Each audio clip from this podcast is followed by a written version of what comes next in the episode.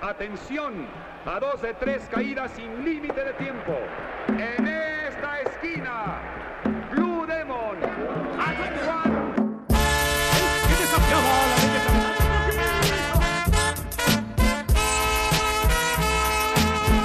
Opa, bom dia, Alex aqui, bem-vindos a mais uma edição do Terceira Caída, nosso podcast sobre luta livre. Novamente aqui com o Joker. Opa, bom momento. Tem que fazer uma errata do último podcast. Sim. Quando eu tava contando a história da CMLL, eu comentei que o Bob Bonares, que é o inventor do Skydive e tal, que eu tava falando, ele participou da primeira luta principal de um show da CMLL. Mas na verdade não foi. Apesar do Bob realmente ter sido muito importante no, no começo ali da CMLL, ele não tava nesse primeiro show. Eu confundi os nomes porque o mexicano que tava na luta era o Yak Joey. Só que é, o, o, americano, quer dizer, o estadunidense que tava na luta, que chamava Bob, que era Bob Sampson, que era o estadunidense lá, o militar que o, que o Salvador Lutero colocou pra perder e tudo mais. Então, por causa dos nomes, eu acabei confundindo ali ó, quem era o Bob que tava participando. Tem muito Bob na luta livre, velho, vamos, vamos, falar a verdade. Só aqui no Brasil. Exatamente. Aí na, nos Estados Unidos. Vários. Pô, então. Vários. Terra dos Bob. Então, enfim, errata feita? Sim, começar, vamos começar porque tem muita coisa. Muita coisa pra falar. Enfim, primeira notícia: AAA.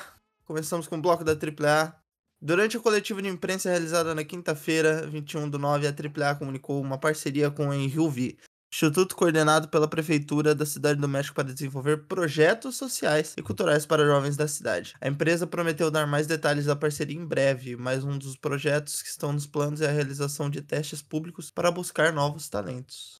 Então, o Injuve já tinha feito ano passado um projeto semelhante com a Big Lucha, que era até exatamente pra isso, pra buscar talentos. Tem até uns vídeos que é engraçado que parece peneira de futebol. Deu até certo, sim, eles encontraram alguns lutadores que agora fazem parte do, do elenco da, da Big Lucha.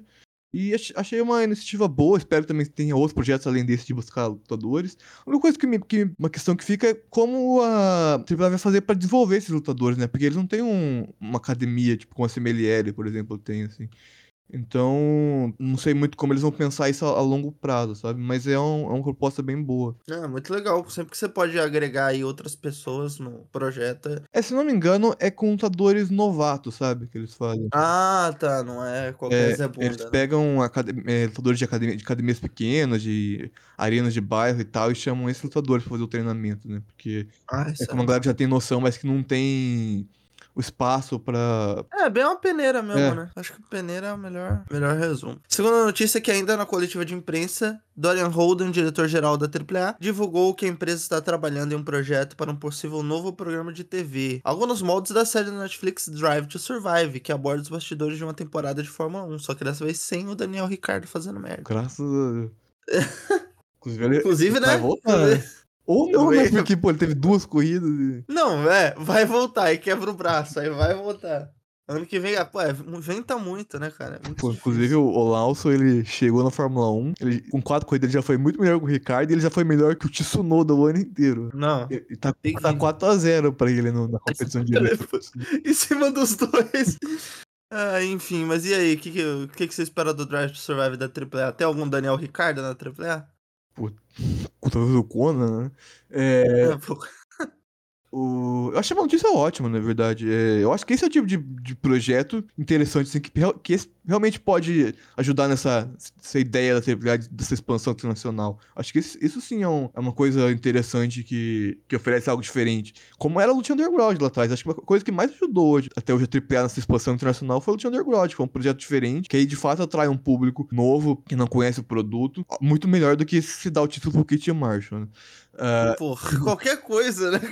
E eu acho legal, eu acho que, eu acho que devia ter mais produtos como esse, assim, de que não seja só show de luta livre. Eu acho que a luta livre ela tem esse espaço grande a ser aproveitado. A gente até vê bastante isso, na verdade. A própria AAA esse ano teve aquela série com a, com a Marvel, a TMLL teve a parceria com a Televisa pra novela, teve também no começo do ano, que saiu. A gente vê quando tem documentários, filmes, mas acho que tinha que ter cada vez mais disso, assim, porque é um produto que dá pra ser muito explorado de forma midiática, né? Então achei legal, espero realmente que dê certo esse projeto. E, pô, a hoje tem parceria com a HBO, né? Os shows da AAA passam no Space. Eu acho que seria legal, por exemplo, se essa série entrasse no canal Space e na, no streaming internacional, seria legal, porque ajudaria nessa, nessa questão de visibilidade. Né? Ah, seria do caralho. Porra, isso aí é muito foda. E é mais, é mais fácil, né? Chegar. a- Como entra só no catálogo pra entrar num. Assim, se você não tem o catálogo da HBO aqui, é só você botar o VPN e ver Sim. também no outro, outro lugar. Pô, uma ótima notícia. Espero também que, que dê certo, porque eu acho que o da EW foi com Deus já, né? Aquela série da EW que eles tinham. É, eu não sei como, como anda, né? a- Mas eu espero que, que, que dê certo. Porque é legal, eu gosto desse tipo de programação. Quando é bem feito, é, é muito bem feito. Quando é mal feito, tudo, né? Como diria o sábio, tudo que é bem feito é bom. É, inclusive, acabei de lembrar, o... há uns anos atrás, que em 2018, o Canal 22, o canal de TV aberto mexicano, ele produziu um- uma série documental, acho que em, em cinco partes, chamada Nuestra Lucha Libre, que mostra os batidores de luta livre, eles falam desde mostra desde lutadores que estão começando a treinar até lendas do lutadores mexicanos. E é bem interessante, e e agora, semana passada, o Canal 22 liberou completo no YouTube os cinco episódios da série. Opa! Então, é, tem essa pegada né, de mostrar os bastidores, assim, é interessante porque eles é, é bem grande, né, que eles, que eles pegam. Eles pegam desde lutadores que estão saindo da academia e tirando o certificado de para poder ser lutador profissional, até lendas tipo Atlantis e o Último Guerreiro. Pô, aqui tá, já tá, já tá aberto aqui pra mim, para mim ver depois. Canal 22 é parcialmente ou totalmente financiado pelo governo do México. Isso, é um canal estatal. É estatal, Joker? É, Financiado pelo governo, Vinícius? exatamente, tal, É. tal qual. o- A TV Lula Exatamente. Faz o L. de Lucha. né? Exato. A terceira notícia é que depois da coletiva, o Dória. Porra, esse Dória fala pra caralho, hein? Pô, caralho, irmão. Deu uma entrevista pra Juan Manuel Guilhem, do canal Maslute, e foi questionado sobre o anúncio da participação de Rey Fênix no próximo evento da empresa The Crash, que há pouco tempo rompeu relações com a AAA. O diretor-geral respondeu que entende os motivos de Fênix aparecer no evento devido à longa amizade com o promotor da federação. Mas que eles foram bem claros em relação às políticas da AAA de talentos da empresa não lutarem no show da The Crash. Ah, vamos minha caceta, porra. Que tirada de reta. Aí a gente foi bem claro, mas ah, eu entendo. É, né, o. Pô, a gente sabe que se o, se o Referência quiser voltar a lutar na AAA, ele vai voltar, tipo. No, pô, sei lá, ele, ele pode estar em todo o show do The Crash a partir de agora, que não vai fazer a menor diferença. Só um Foi. comentário, o Juan Manuel Guilhem, que é do Marlucha, ele é o cara que também narra o show da AAA, né? Ele é o cara que fala, se você querer a luta, aqui, aqui está a luta. É, cara, esse cara é muito bom. Ele, ele é Eu acho que ele tá na, na intro do, do podcast aqui. Eu acho que eu botei algum corte dele também. Ele, é, então, ele é um. Pô, ele é um. Ele pra mim hoje é o melhor narrador que tem de, de luta livre, assim, de geral. Eu acho muito bom. Eu acho ele, ele é o Everaldo Marques da luta livre. Ele é muito bom mesmo, cara. E. Eu não sabia que era ele, era ele, não, mas ele realmente É, e ele é um dos criadores, né, do, do Marlute. Pô, isso é muito foda, cara. Pô, mas Lute é antigo, então. Sim, sim. É, a gente vai ter uma notícia sobre Marlucha daqui a pouco, aí, então dá pra gente falar mais depois. Mais uma sobre Guilhem e Dorian. Guilhem depois perguntou o que explicava a péssima qualidade. Caralho, E ele é funcionário da temporada, tá? caralho, calma aí, pai. O Guilhem depois perguntou a Dorian o que explicava a péssima qualidade das triplemanias desse ano. O diretor-geral ficou surpreso com a afirmação e disse que não concorda. Segundo ele, houve muitos momentos que agradaram o público da empresa, como Alberto, o patrão, Rush e La Parca dividindo o mesmo ringue, Cute Marshall se tomando campeão da Latinoamérica e um empate entre Vikingo e Kenny Omega. O embate, não empate. Perdão. Pô, Cute Marshall se tornando campeão. Você ficou feliz. O público gostou. Isso aí. Não, pô, Não o- tem- até porque todo mundo sabe que é o Kit Marshall no México. Os, um jogadores mais populares. O, Junto com o Zapata. o, o El Santo sem máscara. É o Marshall, né?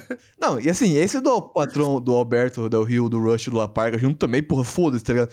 Foi, cara, foi o tempo que o Alberto, o patrão, era de fato um lutador muito popular no México, assim. Porque hoje em dia não é como se ainda se importassem tanto com ele pra, pra ser tão, tão um negócio tão foda assim. Então, ou. É, É. ver ele, o, o Rush e o La Parca juntos no mesmo ringue. Se fosse 2015 era uma coisa. Em 2000 Exato. 2023 não, faz muita diferença. E aí, de fato, desses seis que ele comentou, só o, o Kenny Omega com o Vikingo que tem alguma, alguma relevância. E eu até não sei o quanto tem tanta relevância no México quanto tem de relevância internacional essa, essa... Eu acho que é mais internacional. Por mais que o, que o Kenny Omega seja um grande nome mundialmente, eu acho que isso é mais coisa pra fã gringo ficar tocando siririca no Twitter do que outra coisa. Sim. Então, sei lá, é, é um comentário completamente cabido cara, fora da realidade. Mas me pega, Alberto é o patrão, pô, 2023, eu tomar no cu. me pega muito o Manuel, que é funcionário da AAA, mandando essa, né? Pô. pro chefe dele. Ah, e tinha que explicar essa porra pro careca lá que entrou pra WWE, que fez eventinho na WWE. O Ariel Hawaii. É, que filha da puta. Eu não vou falar muito não, que senão, senão a, a diretoria vai cortar nós. É. Inclusive, o. Pô, o dia- aquele dia, o dia que a gente passou duas horas falando sobre isso com a Ayrton foi histórico, tá? Inclusive, Grande debate CNN, né? Foi aquela nossa, meu cara, no final tava um papo de malucos.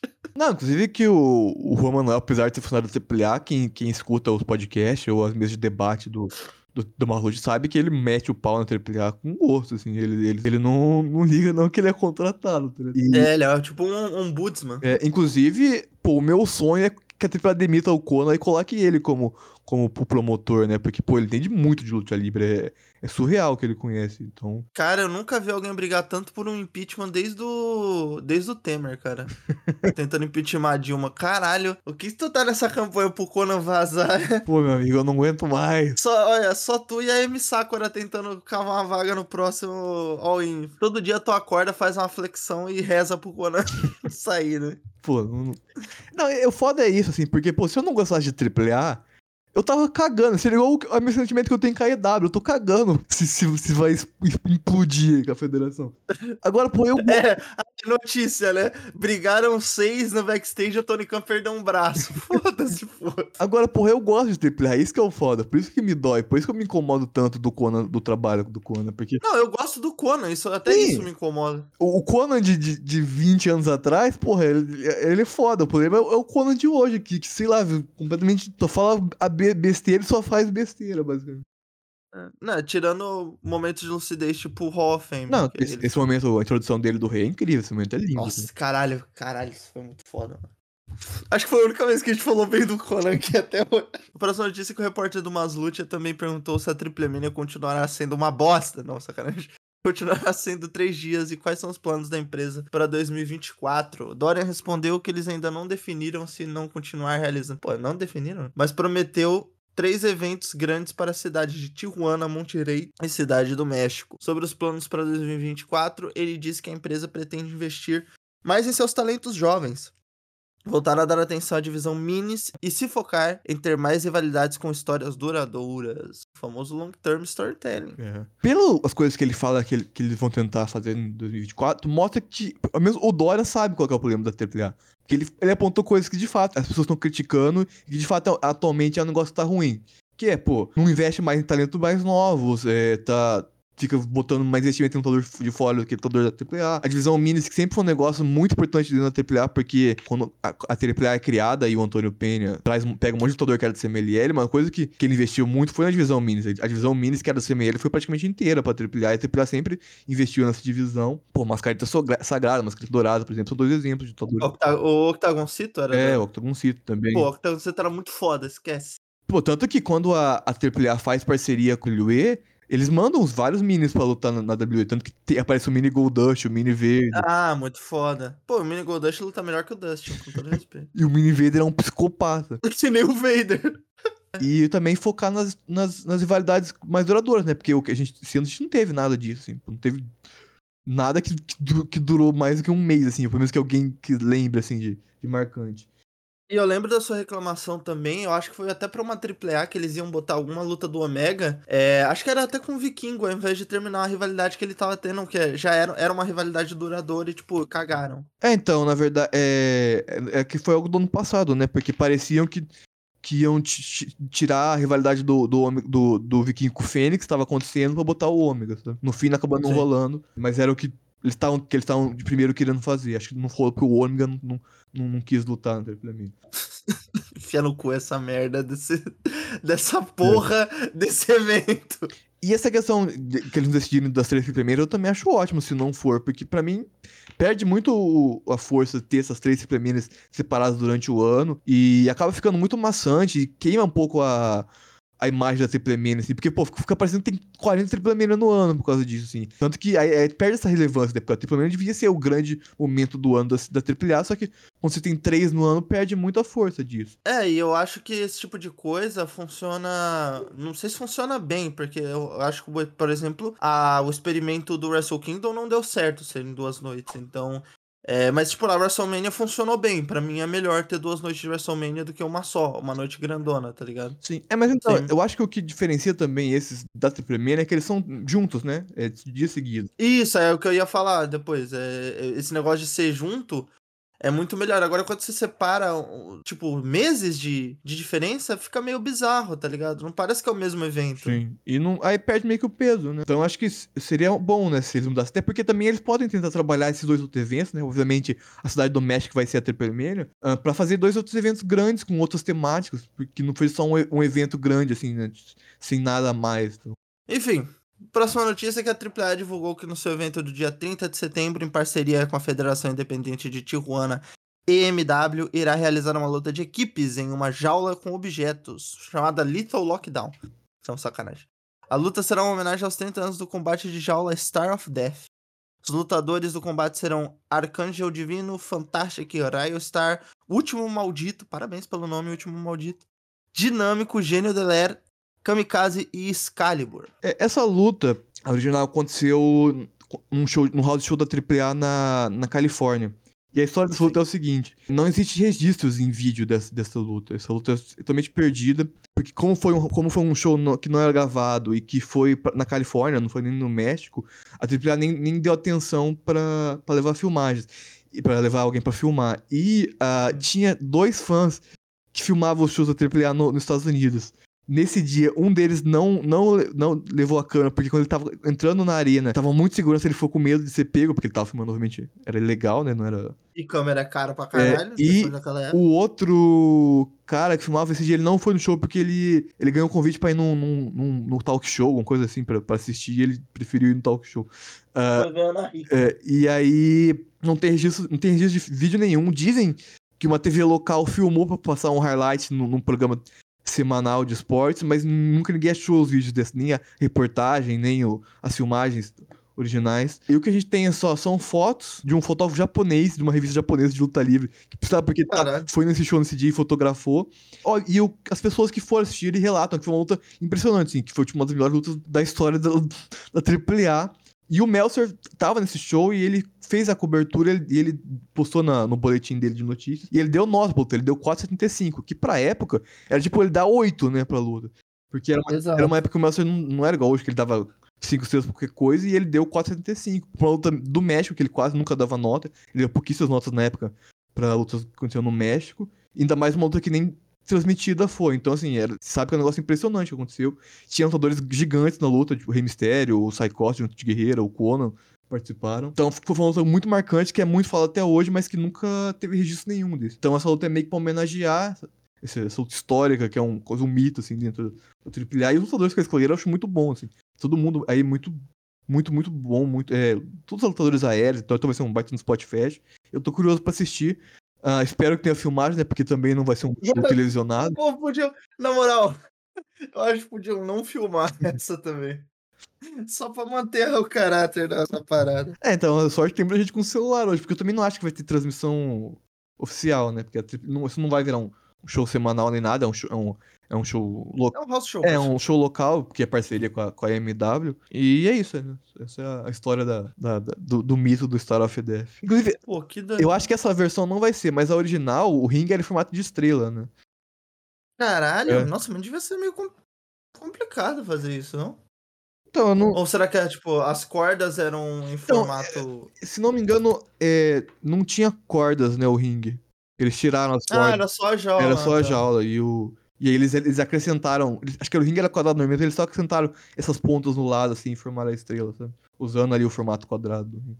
Nossa, vou tentar procurar a foto depois, às vezes dá pra. É, então, as fotos não dá pra ver muito bem. Eu tô, com- eu tô com ela aqui olhando. Você vê, Hum. você vê que tem, tipo, um, um triângulo na- no, no meio. Tipo, no, no meio do ringue, do quadrado do ringue, assim, Uhum. no meio tem um, tem um triângulo ali, pra, como se fosse a- uma das pontas da estrela, né? Um do- Ah, tá. Eles faz- fizeram tipo um apron extra pra, ser, pra virar uma estrela. É. Ah, legal. Pô, boa ideia.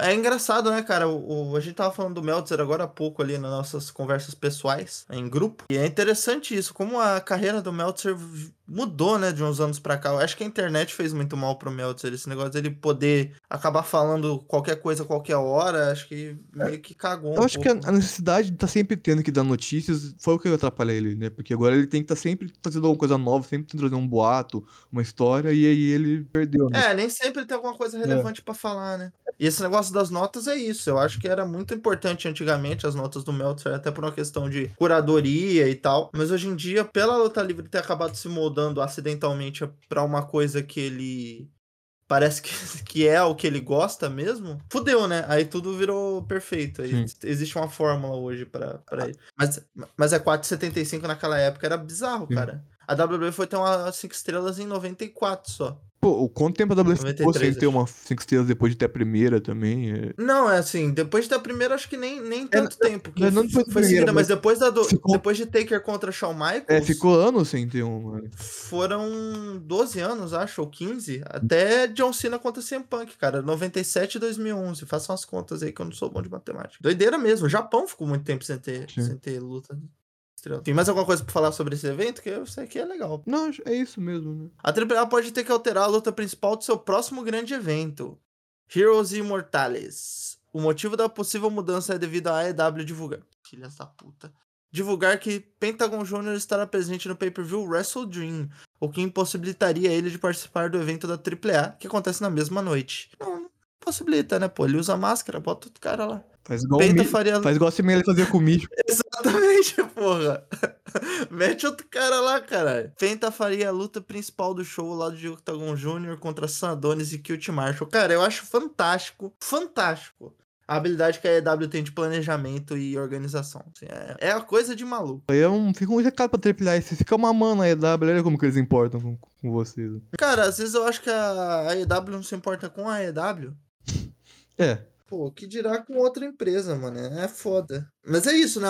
As, todas as relações que a EW já teve com outras empresas, ela acabou meio sendo sanguessuga. É só ver a, a parceria com o Impact. Não trouxe nada de bom pro Impact. O Impact ficou lá servindo o título pra eles, pra meio que alavancar o personagem do Kenny Omega. sim, é. é A AAA é a mesma coisa, né? Ficou lá com o título. foi, é, o- ficou a FTR lá com os títulos e não. O próprio Omega. É, o né, próprio também. Ômega também não, não, não utilizaram pra nada além de servir de, de perfumaria. né? É assim, o que vai acontecer provavelmente é a AAA vai ter que mudar o. o- vai ter que trocar o, o- a luta principal e tirar o Penta. Não sei quem eles vão colocar no lugar, mas eh, tudo indica, porque se ele tá anunciado, se o Penta tá anunciado pro show da EW, ele vai ter que lutar, né? Duvido que vão tirar ele agora do card, assim, do nada. Pô, vai apagar a luz e de repente, que monito vai estar no meio do ringue. É, Pode ser, né? Agora. agora ele tá livre no mercado. Falaremos disso daqui a pouco. Oitava notícia. Porra, hoje tem notícia, hein? A AAA realizou. É, a, a AAA ficou duas semanas sem nada no X4 por causa do, do show de aniversário da CMLL agora, que, que não tem mais nada tão relevante da CMLL agora nas, nas próximas semanas, eles voltaram a produzir. Enfim, a AAA realizou no sábado 23 do 9 gravações para seu programa semanal, o Mega Campeão. Eli Rodel Vikingo não conseguiu defender seu cinturão contra Commander. O lutador confirmou que devido à lesão sofrida na semana anterior, ele não teria condições físicas de lutar na noite, mas acalmou os fãs, afirmando que a lesão não era séria e nem precisaria de cirurgia. Ele acredita que deve voltar aos rings em duas semanas. No lugar da luta pelo cinturão de mega campeão, a AAA adicionou ao card uma disputa pelo cinturão Cruiserweight, que estava vago. Commander derrotou Mecha Wolf, La Estrela e Kukai para se tornar o novo campeão. Você ficou mais calmo, Joker, com o que o Vikingo falou? Ele conseguiu te acalmar? Ah, mais ou menos, né? Eu. Acho foda, acho que talvez, talvez era o momento dele tirar um tempo maior pra resguardar, né? Ver essas lesões que ele tá. Eu acho que ele podia, agora que ele vai. Ele, que ele vai pro Japão, eu tenho certeza que umas coisas que tá fazendo ele continuar, porque ele vai lutar no Japão, né? E acho que ele podia, depois que passar essa- essas datas dele no Japão com a GCW, tirar um tempo de férias até o final do ano. A TPL não tem nenhum grande evento, assim, fora o Heroes Imortales, mas acho que ele, não sei se ele tá no card dos Heroes Imortales, mas fora esse, esse, esse show, ele não tem nenhuma outra coisa tão relevante aí até o fim do ano. Podia tirar esse tempo de folga, né? Porque, pô, ele tá vindo de um acúmulo de lesões. A gente faz um mês que ele teve outra lesão, que a gente até comentou aqui, que também tirou ele de uma semana dos rings. Pro evento em si, acho foda que a AAA fez exatamente o que todo mundo imaginou que era que eles só iam falar na hora, né? É impressionante que eles podiam ter comunicado que não ia ter a luta do, do título e, e deixaram o público totalmente às cegas. Eles já sabiam que o Viking não ia lutar, inclusive bizarro, porque o, o Vikingo, pouco antes de começar o show, ele deu uma entrevista pro Marlute que ele falou que ele não tinha certeza se ele ia lutar ou- ainda ou não. Então, tipo, é, Fala Ronaldo no final da Copa. é, então assim, porra, A completamente perdido nessa história. Achei, achei, achei, achei que- acho que essa luta provavelmente foi, deve ter sido boa, porque são bons lutadores. Mas, pô, tira- é, não são lutadores, não são tão de relevância pra compensar a mudança. O Comando ser campeão é legal ao mesmo tempo, acho foda porque ele já é campeão de duplos, então puderam dois títulos pra ele carregar. Inclusive, esse título de duplos até hoje não, não sei porque que deram pra ele pro, pro, pro, pro Ares o título de duplos, porque eles não são uma dupla. E tem vários duplos no AAA e deram pro, pros dois, ainda que são pô, dois ótimos lutadores, realmente devem funcionar bem como dupla, não, não são uma dupla dentro de um roster que tem várias duplas já que poderiam estar segurando esse, esse cinturão. Duplas formadas, É. né? Agora, É, uma pena. agora ele segurar o título do Cruiserweight eu acho ótimo, acho um- uma excelente escolha ele ser esse campeão. Acho que se o AAA trabalhar bem, pode ser um ótimo reinado. Pô, e eu acho muita falta de respeito com o público mesmo, isso de você só anunciar na hora, sabe? Tipo, mano, anuncia antes tal. Às vezes a pessoa, sei lá, não, não é nem questão de, ah, é, vai cancelar, vai fazer alguma coisa, mas, cara, a pessoa já vai esperando outra coisa, sabe? É, e tu, também tô com o problema é que o público começa a não ter mais confiança na de quando, o que vai acontecer nos cards, né? Porque você chega no evento você esperando uma coisa que na hora não tem, aí esses- nos, nos- nos shows futuros você pode começar a questionar se vale a pena aí, né? A hora que tu chega em Osasco, É, É foda, bicho. Tá só o Carlito lá pra te receber. Enfim, última notícia da AAA do dia. Outro desfalque nas gravações de sábado foi a lutadora Centelha. Segundo a AAA, a lutadora comunicou à empresa pouco antes do evento que não estaria presente no show e não pretendia voltar a lutar pela empresa. Se especula que a lutadora possa estar de mudança pra CMLL. Ah, alô? Alô, Conan? Tinha no cu. cara, se ela for pra CMLL, o Conan vai se matar na frente da Arena México. Mancana, né? A, Centelha, a gente até com- com- comentou aqui já sobre ela, ela foi uma das lutadoras novas que o, que o Conan trouxe, e o Conan tava muito empolgado com ela. Ele tava ele um Ah, aquele vídeo que você mandou pra mim aquele dia, ele falando da Centelha, não era? É, e ele, ele, ele falou um negócio que realmente é- faz sentido de que, assim, a centelha realmente é, o- é uma coisa mais diferente da luta livre feminina hoje no México, porque, pô, ela tem um estilo muito único, assim, e, e foi um puta chato, porque ela não era um grande na cena independente de ir pra triplear, não era... Acho que todo mundo esperava ver a Suzy Love, a Divine, a Satânia, que são nomes de mais destaque, fazendo, fazendo essa passagem da cena independente pra AAA. Agora, ela não era um nome tão conhecido, então foi realmente uma baita achada da AAA e do Conan, nem sei se foi o próprio Conan que, descobriu ela, mas é, Independente foi realmente al- um nome muito relevante, diferente, assim, que, que eles encontraram. É, e ele abraçou, né? O nome que ele abraçou pra caralho. Sim, então, assim, parecia que ela ia... E, se ela vai fazer essa mudança pra Semelheira, que, que eu acho que realmente vai acontecer, porque pra mim não faz muito sentido ela do nada queimar essa ponte, primeiro que faz, já é uma perda grande pra, pra AAA, né? Seria uma, um puta destaque, uma puta contratação da CMLL, CMLL que a gente já comentou que tá investindo no seu roster feminino, e ela seria um ótimo nome, assim... Eu, inclusive, até acho que ela deve, se ela realmente for pra, pra, pra ela deve debutar em breve já, porque vai vir um, vem um torneio No GP, né? é, não, não, não GP Nacional, que vai ter, tem o torneio Universal de Amazonas, que vai ter agora em outubro também. Ah, sim, sim. E que eu acho que encaixaria ela, porque assim, eu acho que pro GP ela não é um nome tão grande já dentro da CMLL pra participar, né? Porque são os principais lutadores da CML que participam do GP. Mas ah, o torneio tem espaço pra ela participar e acho que faria bastante sentido se ela foi contratada, ela tá nessa- nesse evento. E aí, e, pô, assim, impressionante que a CML tá fazendo um negócio que eu nunca vi eles fazerem, que é de, de, de- roubar os lutadores da AAA. Eles roubaram já dois e então provavelmente vai ser o terceiro agora, em três meses, né? É, bicho. O pessoal aí não brinca em serviço, não, tá? E- Isso aí é só gente maluca. Foi eles irem atrás da, da centilha é, é, é irem buscar um, um grande ouro, né, da AAA, assim. Eu, o Conan deve estar rateando a cueca pela cabeça. né? Enfim, podemos ir pro próximo bloco? Sim, vamos lá.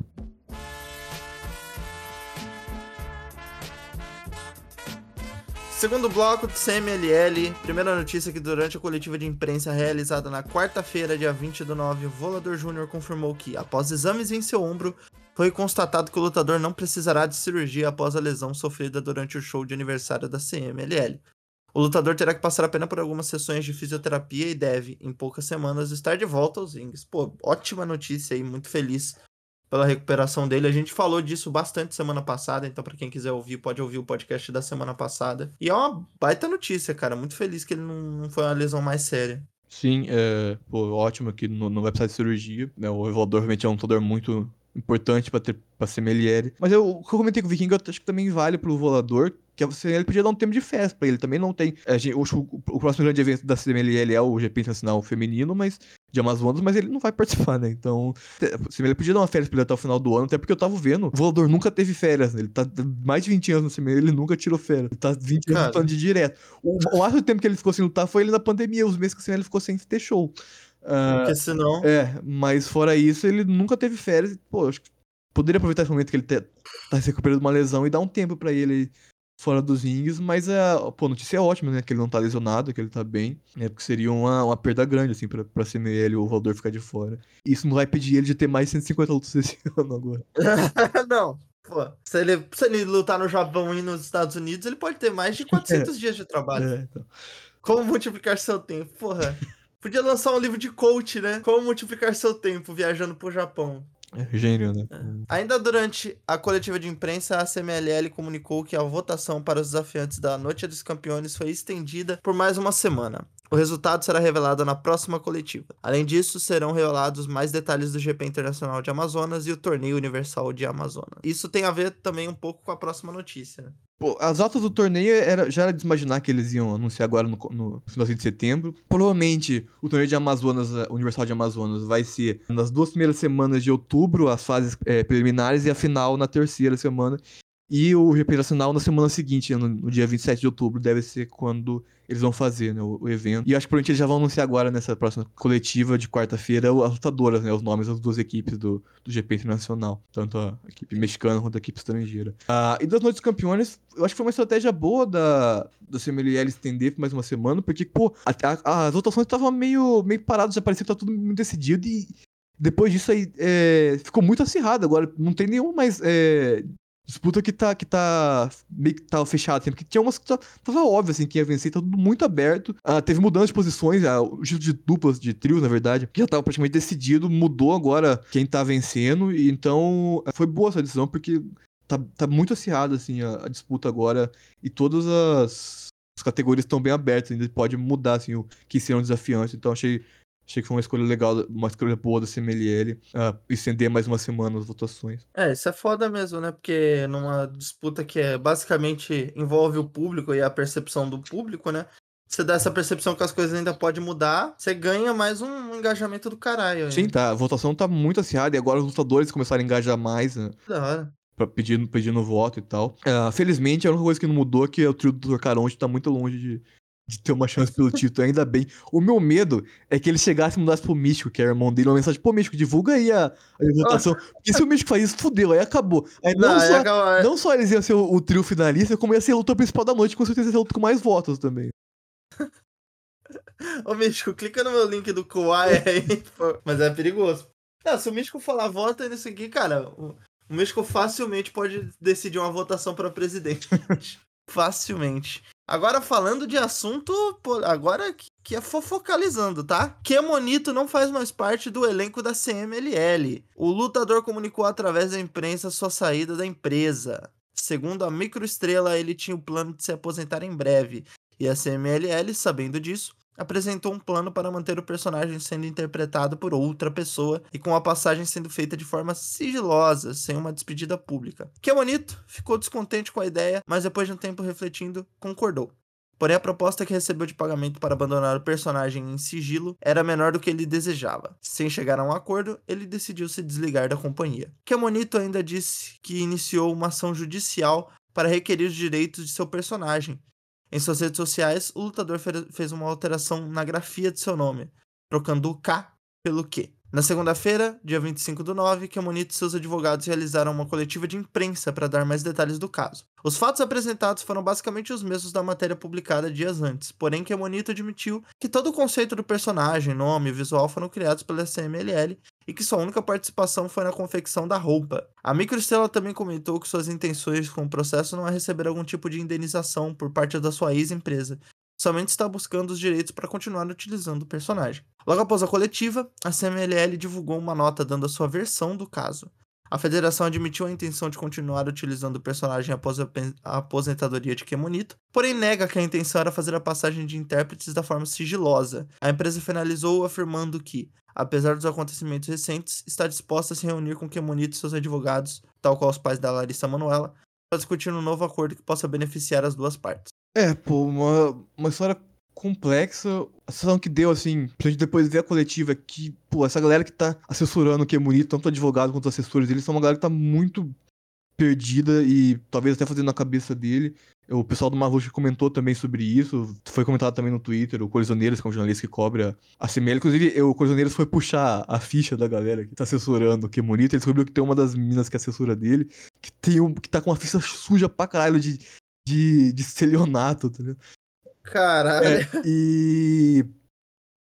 E, pô, a, até teve um tweet muito bom né, que eu vi, que a, que a coletiva foi assim, né? O que bonito falando. Eu, eu estou lutando pelos meus direitos porque eu quero ter o meu quero ter o personagem pra poder continuar é, interagindo com o meu público. Advogado do que bonito. Queremos derrotar a CMLL pra destruir essa federação, tirar o dinheiro do da família Lutero e acabar com a Arena México. Porque, porque a sessão da coletiva foi isso, assim, que os advogados estavam nu- numa, numa era vingativa que o próprio Camurito não parece estar, assim, parece que a intenção... Tanto que ele comentou que ele não queria que tivesse essa... Essa dimensão, né? tomasse essa dimensão. E principalmente porque, pô, cara, se, se ele tivesse entrado no processo com a CMLL pra poder pedir direito, é, para poder é, pedir uma indenização pelo, pelos trabalhos e pela forma como estavam querendo desligar ele da, da empresa, eu acho que faria totalmente sentido e eu acho que ele tinha gra- grande chance de vencer. Agora, parece que não é isso que ele quer, que já, já não faz muito sentido. E ele quer o personagem que é um negócio que, cara, não consigo ver uma forma de ele ganhar essa disputa. Porque, como ele, ele mesmo admitiu, que que os direitos do personagem são da CMLL, que a CMLL criou o personagem, que ele só está interpretando.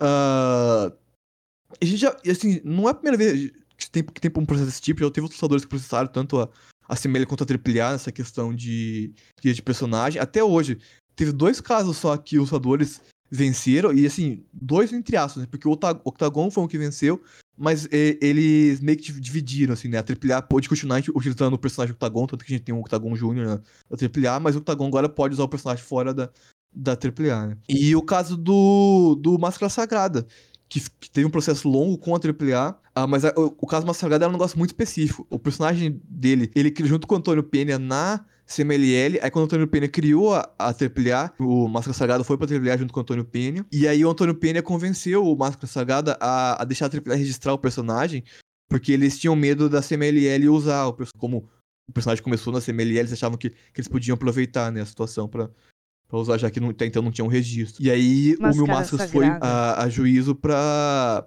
pra explicar que, apesar de o registro sido AAA, quem tinha criado tinha sido ele, né? E aí, nesse caso, ele conseguiu provar, só que também foi um processo Acho que a gente até falou disso, Sim, né? a gente comentou numa da FMS quando a gente falou sobre o Máscara Sagrada. Mas foi um caso assim, que durou muitos anos pra ele conseguir provar. E foi muito difícil. E era um que ele tinha bastante argumento ainda pra mostrar que ele, que ele, era, que ele era dono do personagem. Agora, Cara, só o argumento de, tipo, eu criei a maioria das coisas é melhor do que o argumento de eu não criei porra nenhuma, tá ligado? É, Só roupa. então, não, não tem muito o que, que, o que o tá conseguindo nesse caso, assim. É uma pena que o que, o que parece é que, pô, essa galera tá enchendo a cabeça dele de ideia errada e ele tá comprando, sabe? Porque, cara, é uma luta meio que perdida. Eu acho que, como eu disse, se fosse um processo dele pra pedir. ah, pra pedir uma indenização da CMLL pelo, pelo trabalho que ele fez, que, da forma com que estavam querendo desligar ele, eu acho que fazia totalmente sentido. Mas agora esse, cara, não tem como. Não, é, é uma disputa justa, né, cara? Tu chegar e falar, tipo, ah, não, eu quero uma indenização maior. Agora, pô, tu chegar e, e meter esse papo, sei lá, esse papo estranho, papo meio torto, né, cara? Parece muito me- eu mesmo papo de advogado, tá ligado? Advogado do, do Rio de Janeiro. Parece essa porra. Caralho, cara. Bizarro. Bizarro mesmo, assim. E uma pena que esteja acontecendo tudo isso. Sim. Claro, eu torço pra que, que eles, que, que, o- que eles consigam entrar num acordo com a CMLL que não precisa tentar um processo, porque não consigo ver outra forma de, de se terminar bem porque bonito. Ele parece que vai se ferrar muito nessa situação, inclusive. Vou chamar o último guerreiro e esquece. É, inclusive, os advogados dele provavelmente queimaram a ponte com a AAA também, porque no, ali na, na coletiva de imprensa eles comentam de casos da AAA de personagens e eles meio que sujaram a imagem do que bonito com a AAA também nessa situação, sabe? Então, eu não. Nossa, cara, esse foi muito sem noção deles, é. Não, foi- cara, foi péssimo. Essa coletiva é horrível, assim. É uma coletiva longa, são quase duas horas de coletiva, cansativa, um monte de, de coisa sem sentido no meio dessa coletiva, esses monte de ataques, assim, me completamente malucos, assim, pô, os advogados deles estavam, do, do Camus estavam completamente com, com sangue, assim, por, por, por- tentar acabar com a CML, porque foi isso, assim, da situação durante a coletiva. Sei lá, foi muito estranho todo, todo, esse, esse, esse processo, assim, sabe? Eu não, eu não consigo entender muito qual são as intenções deles com, com isso. A motivação por É. trás da, dessa palhaçada toda. É uma pena. Realmente uma pena, mas vamos, vamos acompanhar, hein? Quem quiser acompanhar, a gente vai estar aqui toda semana pra falar sobre isso. Pô, o Joker tá ligadaço. O Joker é Kemonito na veia. Pô, eu tava, É. eu tava ontem, 5 horas da tarde, assistindo uma coletiva de imprensa. Tomar no cu. Enfim, próxima notícia. Eu vou ler que nem você escreveu na pauta. E Ulissa Leão na CMLL. Ai, ai. Na quinta-feira, dia 21 do 9, a WWE realizou uma série de demissões. Parece que a gente tá gravando Pipe Bomb de novo aqui. Pô, foi mal, eu fui, eu fui mutar, eu saí da chamada. Você saiu da chamada. Animal. Enfim, a WWE, na quinta-feira, dia 21 do 9, realizou uma série de demissões. Entre os nomes da lista estava a lutadora mexicana e Ulissa Leon. Porém, ao contrário do que os outros nomes. Porém, ao contrário dos outros nomes, a lutadora não foi demitida e sim pediu para ser desligada do seu contrato com a empresa de Stanford. Em comunicado divulgado em suas redes sociais, a lutadora alegou que decidiu abandonar a WWE por motivos pessoais e que está agora focada no seu próximo projeto, que deve em breve dar mais detalhes. Após a notícia da demissão, a lutadora começou a surgir boatos de que ela poderia estar de mudança para a CMLL. Vale lembrar que o pai de Ulissa é o lutador El Bronco, que lutou anos na empresa mexicana. A ida de Ulissa para a CMLL coincidiria com o momento que a empresa inicia o projeto de expansão e desenvolvimento do seu roster feminino, que a gente já falou aqui hoje e falou na semana passada também, e tem falado bastante sobre esse projeto. Então, né, pa- parece fazer bastante sentido, né, essa, essa possível ida dela pra CMLL, né. Então, a gente, por, enquanto, são só boatos, embora uma das pessoas que deu esse boato foi o Colisioneiros, que é um jornalista que, que é, ele é setorista, né, da CMLL. Então, não sei, acho que uns, uns boatos bem, bem, bem quentes, né. Ah, e acho que seria uma ótima contratação, eu gosto muito da Ulissa, acho ela uma lutadora muito boa. Então, vamos ver, né. Ela que era a tag da, da brasileira, Isso, ela é era? tag da Valentina. Valentina Feroz. Acho que seria um ótimo nome, assim, pra, pra- né? Acho que ela, acho que ela conseguiria ter um personagem importante dentro dessa, desse, desse projeto novo da CMLL. Pô, e que é um baita projeto, né? A gente tá vendo aí, já teve a outra notícia, só nome, só nome forte, só. Sim, é, eles parecem estar investindo legal, assim, nessa... Algumas outras semanas eles, eles anunciaram, debutou uma galera, não era? E aí já Isso, tinha. teve... Eles, trouxeram 20 lutadoras novas e uma delas foi até a, a Persephone, que era da AAA também. né? Isso. Pô, doideira, mano. Doideira. Quinta notícia: Atlantis foi o vencedor do torneio cibernético de lendas em celebração ao Dia Nacional da Luta Livre. Além disso, no dia anterior, o show semanal da Arena Guadalajara também foi em especial do Dia Nacional da Luta Livre. E para celebrar o dia, a CMLL decidiu fazer um evento com parte do elenco de lutadores independentes da arenas locais. É, então, sobre a... Eu não consegui ver o, o torneio cibernético ainda, então não sei se a luta foi boa, mas eu vi que foi até, que foi até dentro do que podia esperar, foi, foi da hora. Que o Octagon, inclusive, deu um dive pra fora do ring. Ah, É loucura, É. tá? e Esses velhos são malucos. E a, inclusive a, a CMLL, antes do show, fez uma, um evento especial com as lendas e tal, pra, pra organizar eles, homenagear. E eles levaram os lutadores também, teve o Dos Caras, o Mano Negro, que também tava nesse evento. E eles também levaram o barbeiro da CMLL, que rapa a cabeça dos lutadores quando eles perdem os apostas, e que ele tá há muitos anos na empresa, né? ele já é um senhor. E ele levaram, também Sim. homenagearam ele, né? Vai ser muito foda. E eu também achei legal esse, esse evento que eles fizeram no dia anterior, no, no show na, da Arena Guadalajara, de, de pegar lutadores locais pra colocar dentro do evento, né? Achei, achei interessante essa, essa, É, isso- essa iniciativa. Essa deles. iniciativa, né? É muito legal mesmo. Qual- qual- qualquer iniciativa, assim, de ajudar a cena local é muito foda, tá ligado? É, é isso, é um, E a gente tá vendo bastante, né? isso é um negócio que não dá pra reclamar nem da, da CML nem da AAA, assim. Eles sempre abraçaram muito a cena independente, sabe? Nu- Nunca, nunca, nunca parece que houve uma intenção de, tipo, sabe, destruir o, que- o, o, cenas locais menores. Sempre, sempre eles parecem se importarem bastante, assim, com... com Não há WWE da É, vida, não né? tem um, um negócio predatório, assim, com, a- com, com as federações menores. Tanto que, pô, a, por exemplo, o Grupo Nacional Revolução é parceiro das duas federações. Você. Enfim, é, vamos pro próximo bloco? Vamos.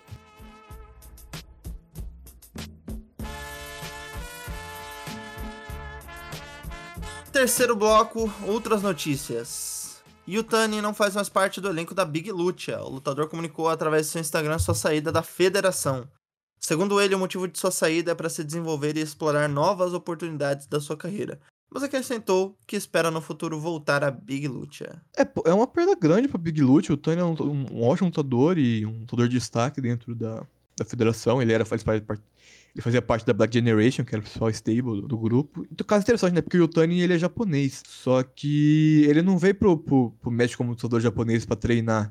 Ele era jogador de futebol, aí ele foi contratado por um time mexicano, só que ele não deu muito certo jogando futebol, e ele acabou ficando no México em vez de voltar pro Japão. E aí ele conheceu a luta livre, não sei se ele conhecia, ele já conhecia, mas ele decidiu começar a treinar a luta livre, e ele foi pra Pig Lute, e lá ele virou lutador, ele é um ótimo lutador, e eu acho que ele- essa saída dele, provavelmente ele deve estar voltando pro Japão, porque ele ficou uma turnê longa com a, com a Glitch, e eu imagino que ele provavelmente deve virar um lutador fixo da Glitch agora. Eu- se eu tivesse chutado, acho que provavelmente ele vai, tá, vai pro Japão novamente. Cara, que doideira. Mas é, uma pena, mas esperamos aí uma- um retorno dele a, a Big Lute, como ele mesmo falou. Segunda notícia é que o filme que conta a história do lutador Cassandro já está disponível na Amazon Prime e eu soube que Vinícius Batista assistiu esse filme. Assisti, é, achei um filme bem divertido. Acho que tem alguns, alguns problemas. Eu acho que o ritmo do filme é, é um pouco estranho. Ele é, é um pouco acelerado demais. Assim, eu sinto que ele não, não consegue desenvolver muito bem a certos momentos ali da, da, da, da vida do, do Cassandro, que era importante falar.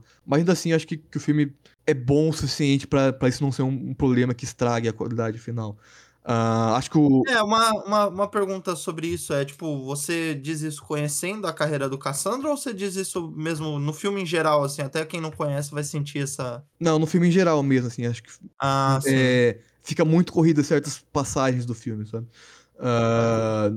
Você- você- por exemplo, não- você não sente tanto o peso de certos momentos que deveriam ser muito relevantes ali dentro da história, sabe? E, então acho que isso é um, um problema que, ao menos pra mim, assim, me incomodou. Teve um- uma coisa que me incomodou ali, mas é bobeira minha, porque pô, o Cassandro dá uma- usa uma lâmpada no meio do maluco dele nos anos 90, assim, pô. Quem, quem, quem, tem um pouco, quem acompanha um pouco de Deathmatch sabe que lâmpada fluorescente é um negócio que chegou tipo, no final dos anos 90, só. Bem depois. Bem depois não, né? Porque é no- a história do Cassandro dele é no começo dos anos 90, né? Mas na- no momento ali ele não, não tinha lâmpada fluorescente no México ainda em luta. Eu achei, eu gostei que você fez o adendo, em luta. No- É, não. no- nas casas, nas igrejas, já... já tinha. O Gael Garcia Bernard tá ótimo no papel, assim. é, achei muito bem mesmo. Inclusive, não vou ficar surpreso se ele acaba concorrendo pro Oscar de melhor ator pelo filme. Ele tá ótimo no personagem. Achei que a, que a- a direção de arte, fotografia, tudo tá incrível, assim, muito bonito. Os visuais do filme. Os, os atores, os, o elenco também tá muito bem. A participação da Rio Del Santos achei muito boa no filme. Então, assim, eu gostei, achei divertido. Não acho que é um. Puta, é um filmaço, mas de, sei lá, de 5 estrelas daria um 3,5 pro, pro filme. Acho que Ah, Acho acho que vale a pena, assim, acho que vale muito a pena ver, é um, é um filme divertido. Uma coisa legal é que, apesar de, de, desse problema do ritmo atrapalhar um pouco o desenvolvimento da história, ele é um filme que passa rápido no sentido de é, não, você não, não, não, fica um filme chato no momento, fica- é bem tranquilo de assistir, não é, não é, não é um pouco cansativo. Não é uma biografia do Motley Crue, É, mas, pô, top, top 5 piores filmes que eu já vi na vida. Cara, é pior que é isso, né? Biografia é um negócio muito difícil de você acertar fazendo no cinema. Tem muita, tem algumas que são muito boas, tem outras que são pavorosas. é, eu acho que esse filme, inclusive, ele até cai alguns clichês assim, de biografia, que eles vão, fica um pouco chato, mas eu não acho que é, seja um problema suficiente pra, pra ser que o filme é ruim, tá? Eu acho que Cagar o filme. É, como eu disse, É, acho é que- foda. acho o pior problema é essa questão do ritmo mesmo. Eu acho que ele fica um pouco acelerado e alguns momentos falta um, desenvolvimento melhor da, da, da cena, sabe? Saquei. Mas é isso aí, eu acho que essa semana eu vou acabar vendo. Eu botei aqui pra ver ontem, não, não consegui ver. Ia ver com a Larissa, não vi. Então essa semana eu vou pegar pra ver e semana que vem eu trago meu review. Ou não, ou trago outro dia. Ou nunca mais também. Bom, a terceira notícia aqui é que a prefeitura da cidade de Juárez, como parte da comemoração do Dia Nacional da Luta Livre, fez doações em dinheiro para várias arenas de bairro da cidade, como forma de ajudar na manutenção dos locais, que Pra quem não sabe, é cara pra caralho. Cada arena recebeu 45 mil pesos mexicanos, aproximadamente 13 mil reais. É, essa notícia é boa, é importante e que devia acontecer mais, na verdade, porque infelizmente o negócio que acontece muito no México é as arenas de essas arenas de bairro que são menores ser totalmente sucateadas, sabe? Ah, é um negócio complicado, a gente não é muito como a gente vê notícias de arenas que tiveram que ser interditadas, que teve problemas de lá, Perdão. o teto cair por causa de chuva.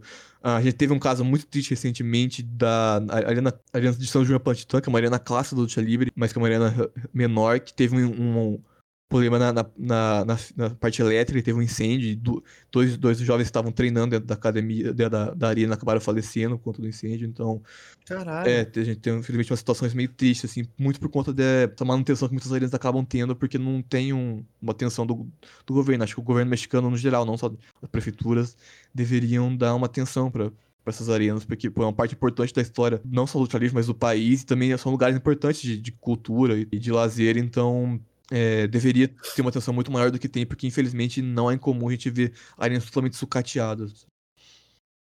É, não, isso é importantíssimo, cara. E é isso, né? Fala da. Versa sobre a segurança das pessoas. Então, é um negócio que merece, merece mais atenção totalmente, assim. E que bom, que bom que teve essa iniciativa, apesar de pequena, é uma, já é uma iniciativa. né? É, a, a cidade. A prefeitura de Juárez está investindo bastante no Luta Livre. Foi ele que a gente comentou que, que vou fazer aquele evento de 12 horas. Ah, muito foda. Quarta notícia. A Prefeitura da Cidade do México, como parte das comemorações pelo Dia Nacional da Luta Livre, realizou uma cerimônia para homenagear os jornalistas Bernardo Guzmán e Juan Manuel Guilhem, responsável pela criação do projeto Mas Lucha. A honraria foi dada como agradecimento pelos esforços da dupla em promover e difundir a cultura da luta livre. A Mas Lucha completou, na última semana, 17 anos de existência. Cara, achei incrível essa notícia. Ah, pô, acho que, acho que o Bernardo e o Juan Manuel merece todas as honrarias possíveis. O, cara, o esforço desses dois pra promover a luta livre é, é- é surreal, assim. Eu- o, o que é uma luta. Uma luta é uma, uma revolução dentro da, da, da- luta livre, assim, no México. O que, o que eles dois fizeram, assim, de produção pra internet. Deixar o, o acessível, né, É, o conteúdo. é, é surreal, assim, os caras são, são heróis mesmo, assim, eles são impressionantes, dois, dois indivíduos ímpares, assim, o trabalho deles numa luta é surreal, um trabalho muito profissional, que tá muito tempo, eles fizeram um monte de coisa, fizeram programa de TV, ah, hoje o canal do Marlute, pô, só entrar lá, ver quanto de conteúdo eles produzem diário, tem de, desde postar eventos inteiros, de... Aí eles têm programas semanais, tanto de debate como de, de resumo dos shows semanais. Eles têm podcasts, entrevistas. É um conteúdo enorme, assim, produção diária. Toda honraria pra esses caras é pouco, assim, porque eles são, são, lendas, assim. Eu, eu- são, são dois caras que eu admiro muito, assim. Esse podcast provavelmente não existiria se não fosse o Marlute, porque ah, eu comecei a acompanhar o Luta Livre mais a sério por conta dele, assim, porque antes era muito mais difícil encontrar conteúdo de luta livre na internet e eles abriram muitos caminhos. Então, novamente, assim, todas as honrarias pra esses caras são pouco, assim. O Bernardo e o Rano Manuel são, são muito essenciais pra, pra luta livre hoje em dia. É, foi até uma parada que tu falou semana passada também, né? Sim. Eles ajudaram muito a você começar a ser fã de luta livre. É, os caras são é impressionante, assim, e a, a paixão que, eles têm pela luta livre, a forma com que eles divulgam e são muito profissionais no, no, no no serviço que eles fazem. E também acabaram incentivando, tem hoje, tem muito mais canais de, no YouTube de luta livre que produzem conteúdo, desde filmar eventos até podcasts, entrevistas, tudo mais. Então, assim, eles são. Eles são um marco mesmo. Muito foda, isso é muito foda. Isso é muito foda. E parabéns, né? Parabéns até pela prefeitura aí da, dessa honraria que é totalmente merecida. Inclusive, ainda falando do Maslutia, o Maslutia divulgou o nome dos oito participantes do torneio Supremo. Os participantes são Elemental, Mr. Léo, Euzorro, Hellboy, Super Crazy, Super Calo e Rodel Dr. Wagner Jr. e Superfly. Não o assassino, no caso. Vou sempre fazer esse adendo aqui porque né, vai que alguém confunde. Foi divulgada também a música tema do evento, Malos Hábitos, da banda mexicana URSS Barro, de El... Barro El Arbo. O, super... o Supremo acontece no dia 15 de outubro. Pô, eu fui ouvir essa banda, é muito boa, tá? Recomendo. Eles têm, URSS Eles têm uma música muito boa chamada Los Hijos de Deus, pô, recomendo. Parece meio Mars Volta, vale, vale a pena. Olha só. É. Quantas pessoas será que já, já participaram dessa banda, então? Inclusive, eles têm uma música que é com, com um ex-integrante do Mars Volta participando. Cara, lógico, todo mundo tem, cara. E sobre, o- sobre o elenco, cara, achei ótimo esse elenco. Oito, oito ótimos. Esse elenco de Nerdola, tá? Ah, isso aí. Que, é, se quem montou isso aí, que provavelmente foi o, o Bernardo Romanoles, é coisa de Nerdola, porque os nomes aí. Cara, só, só, só Nerdola colocaria o El Zorro num, num torneio de luta livre. Ah, porque, pô, ele é, ele é um, um tipo lutador que é muito de um público específico, assim, de- que acompanha o luta livre muito hardcore, assim, de ver muito. Porque o Azul é um cara que é da, da AAA, mas que não tem tanto destaque, assim, dentro da, da AAA atualmente. Então, ele tá nesse torneio e mostra que, tipo, é, é de fato de quem conhece muito e gosta. Eu até lembrei que a, a Maslut promoveu um, um evento há um tempo atrás, que eles colocaram no evento o Dinastia. O Dinastia é um lutador é, mini da, da, da AAA, que, tipo assim, nunca teve espaço em qualquer outro lugar, que senão no, nas, nas lutas de abertura dos shows. E ele ser luta principal de evento é coisa muito de nerdola botar ele nessa posição. Caralho. Mas, Mas muito bom. mas o né? elenco tá de fato muito bom, assim, gostei dos nomes. Eles, eles mesclaram, eles fizeram quatro lutadores ah, novos e quatro lutadores veteranos, né? né, os veteranos, o Super Crazy, Super Claro. O Super Claro é foda, o Super Calo, o Superfly e o, e o Alzorro.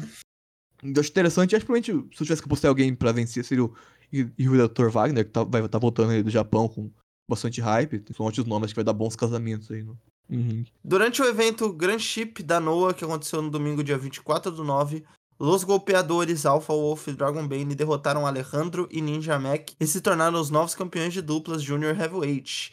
Nesse mesmo evento, Roder e Dr. Wagner Jr. derrotou o Psycho Clown para se manter como campeão de ADC nacional. Eu cheguei a ver as lutas, são lutas muito boas, recomendo que quem tiver tempo vá, vá atrás de assistir. Essa luta dos, dos golpeadores foi, foi ótima, impressionante, assim, foi muito bom, as, as lutas mostraram muita química. Acho os golpeadores uma dupla excelente, eles são muito novos, isso que mais me impressiona. Um, o, o Alpha Wolf tem 23 e o Dragon Bane tem 24. Ah, e eles têm um estilo que eu acho muito legal, que, que lembra muito o do Lucha Bros, que é essa mistura de pegar um, um técnico e um rudo pra fazer tag, e, e, e o, e o rudo servir muito de base pros golpes aéreos que o técnico aplica. Então, eu acho legal essa aqui. Inclusive, espero muito que role uma Lucha Bros contra eles. E também tem o fato que são duas duplas de irmãos, né? É mesmo? É, o Alpha Wolf e o Dragon Bane são irmãos também. Pô, Então, acho que isso caralho, isso é muito foda. seria acho um casamento ótimo. assim. Espero que quando eles voltem pro México essa luta aconteça, porque vai ser, vai ser um embate incrível. Ah, eles foram muito bem nessa luta. Inclusive, eles ficaram bem emocionados pós, assim, dá pra ver que eles que eles estavam chorando e tal. Porque acho que foi a grande conquista até agora, assim. Porque eles são lutadores novos, né? Então. Eles não, não tiveram grandes destaques na carreira, então esse, título aí foi bem importante pra eles e foi um, um embate incrível, assim, realmente. Quem puder vá atrás ver. E a luta pelo título GHC Nacional também foi bem divertida. Inclusive, pra você que não, que não tem uma imagem muito boa do Psycho que eu recomendo ver, porque dá pra ver que, que, ele, é um, que ele é um bom lutador, apesar daquela luta pavorosa com, o- com o Dr. Wagner. Achei muito bom. É, esse foi um embate, pra quem curte uma, uma luta mais pegada, assim, vale muito a pena ver, porque é um, os caras saem na mão legal. Ah, isso que a gente gosta. O, achei ótimo, assim, o, Dr. Wagner Jr. É, e o Dr. Wagner. Porra, nome grande pra caralho. Não é? Caralho, irmão. Porra, parece nome de cavalo do caralho. manter como campeão. Dá pra ver que o, público, o público japonês tá gostando muito dele, assim, eles estavam apoiando bastante ele na luta. Tanto que o Psycho Clown, que raramente faz papel de, de rudo, tava de rudo, né? Ah, também é uma luta que vale muito a pena ver. Foi bem, bem divertido, assim, gostei bastante do- dos dois embates. E a luta do Daga também, que participou do show, também foi legal. Não foi uma luta, obviamente, tão impactante quanto essas duas, mas também foi uma luta divertida. Acho que os mexicanos foram muito bem nesse evento. E foi um, na verdade, um final de semana bem, bem legal para os dois mexicanos de forma internacional geral. Assim, teve lutador mexicano lutando no, no Japão, no, na- no Reino Unido, Reino, Reino Unido, o Nildo. no Reino Unido, na, na Escócia, Estados Unidos, Canadá, Alemanha, vários lugares teve lutador mexicano todo final de semana, então teve bastante destaque em vários lugares diferentes. É um final de semana bem legal para quem gosta de luta livre e quer ver esses caras lutando fora do México. Muito foda, muito foda. Vou, vou pegar pra assistir. É, gosto muito da Noah, inclusive a gente fala direto da Noah aqui, então. Pô, e essa luta do Alpha. Do Dragon Bane do Alpha Wolf, não é aquela que tem o GIF dele jogando Sim, outro tem, da tem esse momento aí que o, que o Alpha Wolf catapulta o, o Dragon Bane, ele vai alto pra caralho, é surreal alto. Não, e vai longe, É. né? O bicho vai. É, ele, ele chega na primeira fila do, do- Sabe o Bam Bam Bigelow tacando o Spike Dudley na torcida? É tipo isso. É, então foi, foi- pô, é assustador, assim, a altura que, que, ele, que ele pega nesse gol. E a última notícia da semana é que Rei de Kairu é o vencedor do torneio de maestros Cero Cuerdas, realizado pela IWRG, e ele derrotou na luta final o lutador Judas El Traidor. É, só até uma, Vai se fuder! uma correção. Quando a gente deu a notícia desse torneio, eu comentei que a luta. Que o ringue não ia ter corte, tipo Bloodsport. Mas na verdade era só o nome que era Zero Cordas, porque eles não podiam encostar na corda, né? Encostar na corda não, eles não podiam usar a corda pra dar golpes, né? Pra, pra evitar que tenha golpes aéreos. Eu, eu assisti luta do torneio, foi muito boa, recomendo. Quem tiver tempo que, que procure. Inclusive, tá todas disponíveis de graça no canal do Marlute no YouTube. Então é fácil pra quem quiser ver. Achei que, achei que a- o resultado do Red Calif era meio esperado, porque uma das praças da casa, então eu imaginei que ia ficar entre ele ou o Dr. Cérebro. Inclusive, o, ele e o Dr. Cérebro se enfrentaram na semifinal e foi um puto embate legal, assim, vale a pena pegar pra assistir. Inclusive, sobre o Dr. Cérebro, até aproveitar e fazer uma indicação aqui de, um- de uma luta que eu vi essa semana, que eu achei incrível. É uma luta que teve no começo do ano que eu não tinha visto esse show. Foi um show da, da Invasion Indie, que é uma federação independente mexicana. É, a luta principal do show foi Terríveis Cérebros, que foi o cérebro, Dr. Cérebro, o Cérebro Negro e o Cérebro Negro Júnior contra o Negócio Traumado, que é o Rei Astral e os, e os Traumas 1 e 2, que pra quem não sabe, os Traumas são filhos do Negro Navarro. Ah, e cara, foi uma luta de 45 minutos, uma porradaria surreal. 45 minutos foi é, luta de três caídas. Primeiro, primeira caída foi uma luta de maestro, assim, clássica, só, só chave a luta inteira. A segunda foi uma, foi uma porradaria franca e a última luta eles misturaram luta de maestros com luta mais pegada e também aí teve mais golpes aéreos. Cara, foi uma luta muito, muito boa. Eu fiquei muito impressionado. É, pô, das lutas mais divertidas que eu vi esse ano. Uma luta longa, mas que passa rapidíssimo. E quem tinha a oportunidade vale a pena assistir também tá inteira no canal do Marlucha no YouTube. E nesse show, inclusive, tinha uma lutadora brasileira lutando. É, eu esqueci o nome dela, acho que era Dávera. Eu tentei procurar alguma informação dela, não encontrei nada. Assim, ela não tem perfil no Cage Match, não tem perfil no Instagram, no, no Facebook, não achei informação nenhuma. Mas eu fiquei surpreso de ter uma lutadora brasileira aí. Se alguém tiver alguma informação mais sobre ela aí, ou se ela estiver ouvindo, né?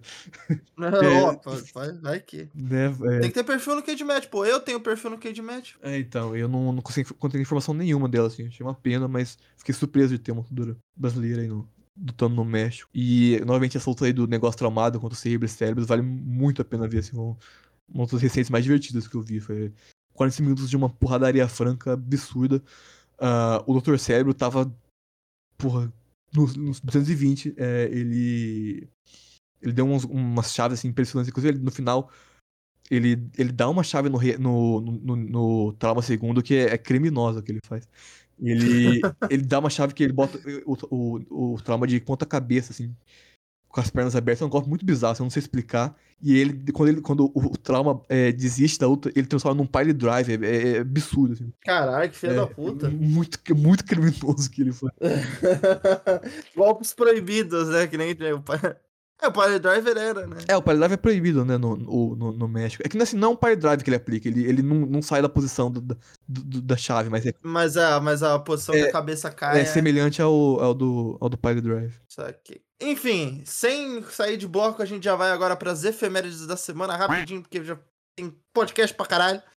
Há 80 anos, El Santo derrotou o Bob Monales, já supra citado aqui, citado semana passada, junto com o El Santo, em uma luta de aposta. É, Essa foi o segundo. Esse foi, essa luta foi no aniversário da, da CMLL, ou de 10 anos. É, o, é a segunda luta que o, que o Santo é o autor principal de show de aniversário, tinha sido no anterior, mas nessa época ele ainda era rudo. Ele ainda era o Santo do Mal. É, e ele ainda tava ganhando crescente, ele não tinha a mesma popularidade que ele, obviamente, foi ter depois. E essa luta ele podia muito ter, bem ter perdido. Era uma luta de aposta, e assim, quase que a gente tem uma luta sem máscara.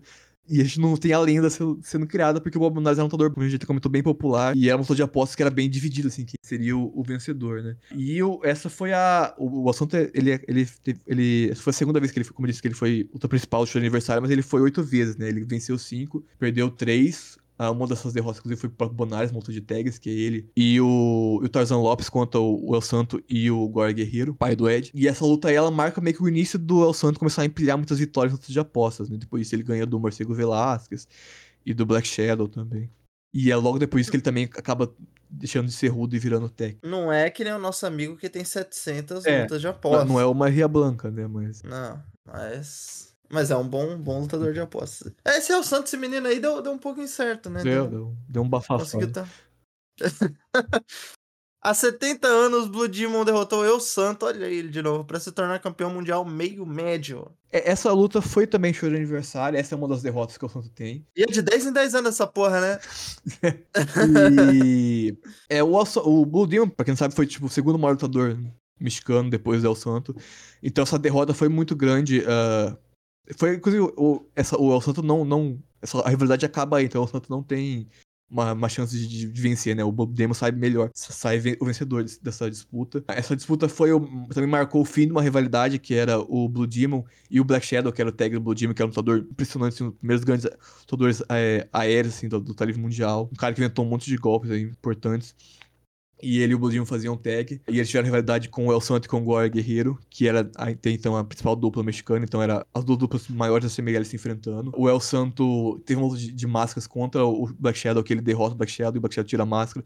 E aí, por conta disso, o Demon promete vingança e ele tem rivalidade com o El Santo, que ele acaba no fim saindo melhor e sendo campeão, né? Inclusive, a gente tava falando de Lucha Underground agora, e você citou o, Guerreiro, o Chavo Guerreiro, né? O, Gore Guerreiro.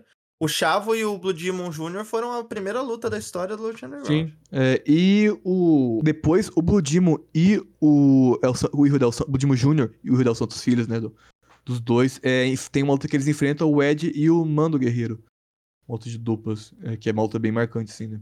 Bate, né? Do, porque né, o, o, Cha- o Mando e o, e o Ed eram tags, eram filhos do Gore, que era tag do El Santo. E Cara, acho que eu nunca vi uma luta do Mando. ele era um, um montão. É, todos né, os guerreiros lutavam muito bem. O Mando fez aquele peru na, na, na WWE, sabe? O Goblin Gooker? É, era ele que. Ah, olha só! Por, em algum outro universo, Mando Guerreiro é o Undertaker e o. E Mark Calloway é o Goblin Gooker. E como que a gente muda pra esse universo? Há 65 anos, Karloff Lagarde derrotou o Blue Demon para se tornar campeão mundial meio médio. A gente tá tendo uma passagem, né, gente? Não, tá, tá praticamente um Kid Match. É, o Carlos Lagarde é conhecido como um dos, um dos lutadores mais técnicos assim, da história da luta livre mexicana. Ele ganhou aquele prêmio que a gente comentou de maior, melhor lutador do ano, ele ganhou duas vezes aquela. E ele fez uma tag com um lutador que também tá nesse patamar de maiores lutadores da história luta livre mexicana. Bruno Henrique. De, de lutadores mais técnicos, que é o René Guadiardo, que também foi campeão, foi também duas vezes melhor lutador mexicano, e eles formaram uma dupla chamada Los Rebeldes, que é uma dupla clássica do Luta Libre. E essa dupla tá em várias listas assim, de lutas maiores da luta livre mexicana. Eles foram campeão, inclusive, é, é, de duplas quatro anos, assim, direto. Eles, eles foram campeão uma vez só de dupla, mas esse ano. Esse nada deles durou anos. quatro anos, assim. Então eles são uma dupla lendária, assim. É uma pena que não tem registro nenhum deles dois lutando juntos. Uh, Isso é foda, é um negócio né, é lamentável, quase não tem registro do, do Karloff lutando. O René se encontra mais lutas dele, agora o Karloff não tem praticamente nenhum registro dele em ringue, assim, que é uma, uma, uma lástima. É uma pena, né? Uma, uma grande pena. Mas é normal, normal na, na luta Sim. livre não, ter registro. Infelizmente. E há 45 anos, Adorável Ruby e Sangre Ticana derrotaram Dragon Rojo e El Cobarde para se tornarem campeões mundiais de duplas. É, o Adorável Ruby é um dos primeiros grandes exóticos da luta livre mexicana. Uh, ele tá aí junto com, com o próprio Caçando, com o Pipinha Escarlate no, assim, no, no primeiro patamar assim, do, do, do lutadores exóticos mexicanos. Ele foi um lutador bem importante para esse estilo. Uh, ele, ele, inclusive, ele, ele era um lutador muito bom, tanto que quando ele estreou, ele ganhou no primeiro ano já é, lutador novato do ano revelação do ano. Ele também foi campeão mundial derrotando o Dr. Wagner, né? O primeiro, pai. Sim. E o Sangue Ticana, que faz dupla com ele nessa luta, eles, eles foram uma dupla bem grande juntos também. É, também é um lutador enorme na luta mexicana. Ele, ele teve uma luta de apostas, é um, um grande clássico de luta de apostas, que é uma das poucas lutas de apostas que é uma three-way, que é ele contra o El Fishman e o El Cobarde. Inclusive, o El Cobarde tem uma das máscaras mais bonitas da luta livre, assim, realmente que procuram uma máscara muito bonita. Uh, ele tem um feito interessante, ele foi campeão na WWE sem nunca pisar na WWE. Uh, Caralho. É, é, sabe aquele título lightweight que a WWE tinha? Sim. Nos anos 80, esse título passou por um monte de lugar no México. Ah, esse título rodava é, pra caralho. Isso é papo ro reto. Rodou mesmo. no Japão e no México. Foi uma época com o México ele foi campeão no México desse título. Olha que bonito, cara. A máscara. É, a máscara do Alcobarde é linda. É, inclusive, eu, acho que não sei se é filha, neto e tal. Tem um, um Alcobarde Júnior lutando agora e achei legal porque voltou com essa máscara que é muito bonita. Uh, foda. É, o, o Santicano teve uma rivalidade muito longa com o Satânico, que é, que é bem duradoura. Teve várias lutas, inclusive ele chegou a ter uma luta de apostas com o MS1, que era um dos membros da, dos Lula Infernales, que era o grupo do Satânico, que é uma luta que vale muito a pena procurar pra assistir. E um negócio legal sobre, sobre o Sangue Ticana ah. é que é, ele é pai de duas lutadoras muito famosas hoje na luta mexicana, que é a Hydra, da, da AAA, e a Lúvia, da CMLL. Olha só, gloriosa Lúvia, é. falamos aqui semana passada. Então ele, pô, as duas, as duas são ótimas, eu gosto muito das duas e, e as duas são filhas do Sangue Ticano. E uma coisa interessante, que a Lúvia, recentemente num show especial em homenagem ao Satânico, ela fez parte dos Infernales. Então é legal você, você ver a Lúvia, filha do Sangue Ticano, que foi um dos grandes rivais do Satânico, fazendo parte do, da versão feminina dos Infernales. Isso é muito foda. Enfim, última efeméride da semana, 35 anos, Máscara ano 2000 derrotou o Mogura em uma luta de apostas de máscara. É, o Máscara 2000 é um, um dos grandes rudos da luta mexicana. Ah, ele teve... Tem um nome muito foda. Sim, é, o irmão dele se chamou Universo 2000. Olha e, o outro, o outro irmão chamou Sem Caras. Inclusive, esse, esse, trio, que é o, o trio Dinamita, um trio muito clássico na luta mexicana. Ah, eles tiveram muitas lutas importantes. Inclusive, um, um fato foda deles é que eles eram campeões de trio da CMLL, eles foram pra AAA com os cinturões. Ah, Caralho! É, e o, e o, pior, a CML não podia nem cobrar os cinturões de volta, porque os donos cinturões não era a CML, teoricamente, era o, a Confederação de Boxe e Luta. Então os cinturões ficaram na, AAA e a CML teve que criar títulos novos de trio. Uh, Porra, que cagada. É. Então, assim, é, o, o Máscara 2000 é um, um, como disse, é um lutador bem importante na, na luta livre mexicana. A família dele, a família Dinamita, também foi uma mulher muito relevante. E até um fato legal que, que tem uma combinação aí com sangue ticana. O irmão do Máscara 2000, né, o Sem Caras, é pai do Sansão, que é noivo da Hiedra, filha do, do sangue ticana. Caralho. É, vale a pena conhecer o Máscara 2000, um lutador muito bom. Infelizmente essa luta com o Mogor não tem registro, mas é, tem vários lutas dele na carreira muito boas que. Ah, não, mentira, essa outra como Gordo tem sim registro. Inclusive, eu até lembrei um negócio. Pra tu que curte cueca em cima da, da calça, os dois usam Ah. essa outra cueca em cima da calça. Esquece, cara, esquece. Pô, tô vendo aqui, ele, eu não lembrava, eles participaram da segunda Triple Mania, os irmãos Dinamita. Sim, sim, eles são uma dupla bem. É, eu sabia que eu já tinha vi- ouvido falar deles, eu não, só, só não tava ligado aonde, porque eu- a- as Triple Mania eu já vi algumas, então... É, o, e o, o, né, os filhos e sobrinhos, né, do, do Máscara 2000, eles estão na, na, na AAA, eles são a nova geração de Dinamite, eles, eles eram campeão há pouco tempo atrás de trio né, na AAA, e antes eles eram também da CMLL. É, eles estrearam numa Triple Mania também, não foi? Acho que foi, foi, eles, numa, Eles apareceram no meio e tal, foi Sim, uma, algum... É, sim, sim, foi recente eles são, uma dupla eles são uma um trio bem legal também, eles têm um estilo meio clássico, assim, acho, acho legal ver. né? É, não, muito foda, o debut deles foi bem, bem do caralho, assim. É, Enfim, Joker, temos um episódio? temos um episódio. É, galera, muito obrigado aí quem ouviu até agora. Obrigado por ouvir a gente aí durante seu tempinho e sempre fique ligado aqui porque a gente traz atualizações das notícias. Então, se você quer saber alguma coisa que aconteceu semana passada, você volte o episódio e sempre espere o outro. Pode maratonar aí que sempre tem alguma coisa relevante que você não sabia. Para mais notícias, você segue a gente no arroba WrestleBR no Twitter e arroba WrestleBR no Instagram. E também acessa o WrestleBR.com para ficar sabendo de tudo. Tem notícia toda hora. Tem o grupo do WrestleBR no WhatsApp. Você pode entrar lá. Tem os maluquinhos do WrestleBR também que ficam falando bobagem lá no WhatsApp. Então você pode entrar e ficar sabendo de tudo. E também tem os nossos outros conteúdos. O Conto dos Quatro Cantos volta essa semana. Eu vou gravar amanhã de manhã também, porque eu só tenho de manhã pra gravar. E vai sair essa semana ainda. Tem, tá saindo vídeo de novo no canal do YouTube. E tem texto lá todo dia também, notícia pra caralho. Ouça também o Elas Que Lutem, que já teve um episódio com participação minha e do Joker recentemente. E tá pra sair, acho que, um episódio com temática Sukeban, a, a nova empresa de Joshi dos Estados Unidos. E também assista ao Central Wrestling, canal do nosso glorioso Vini, que tá sempre trazendo conteúdo. O Vini é uma máquina de conteúdo, então vai lá seguir ele. É, Joker, alguma, algum adendo a fazer? Quer passar seu Twitter, as suas coisinhas? É só reforço, né? os Comentários e quem quiser acompanhar a thread com os links, as coisas que a gente comentou aqui no podcast, vai lá no meu perfil I Hate Anarchy Boy, que eu sempre um pouco depois do lançamento do episódio eu publico essa thread. Exatamente. Então, gente, muito obrigado e até a semana que vem. Falou! Falou! Grande momento da minha semana.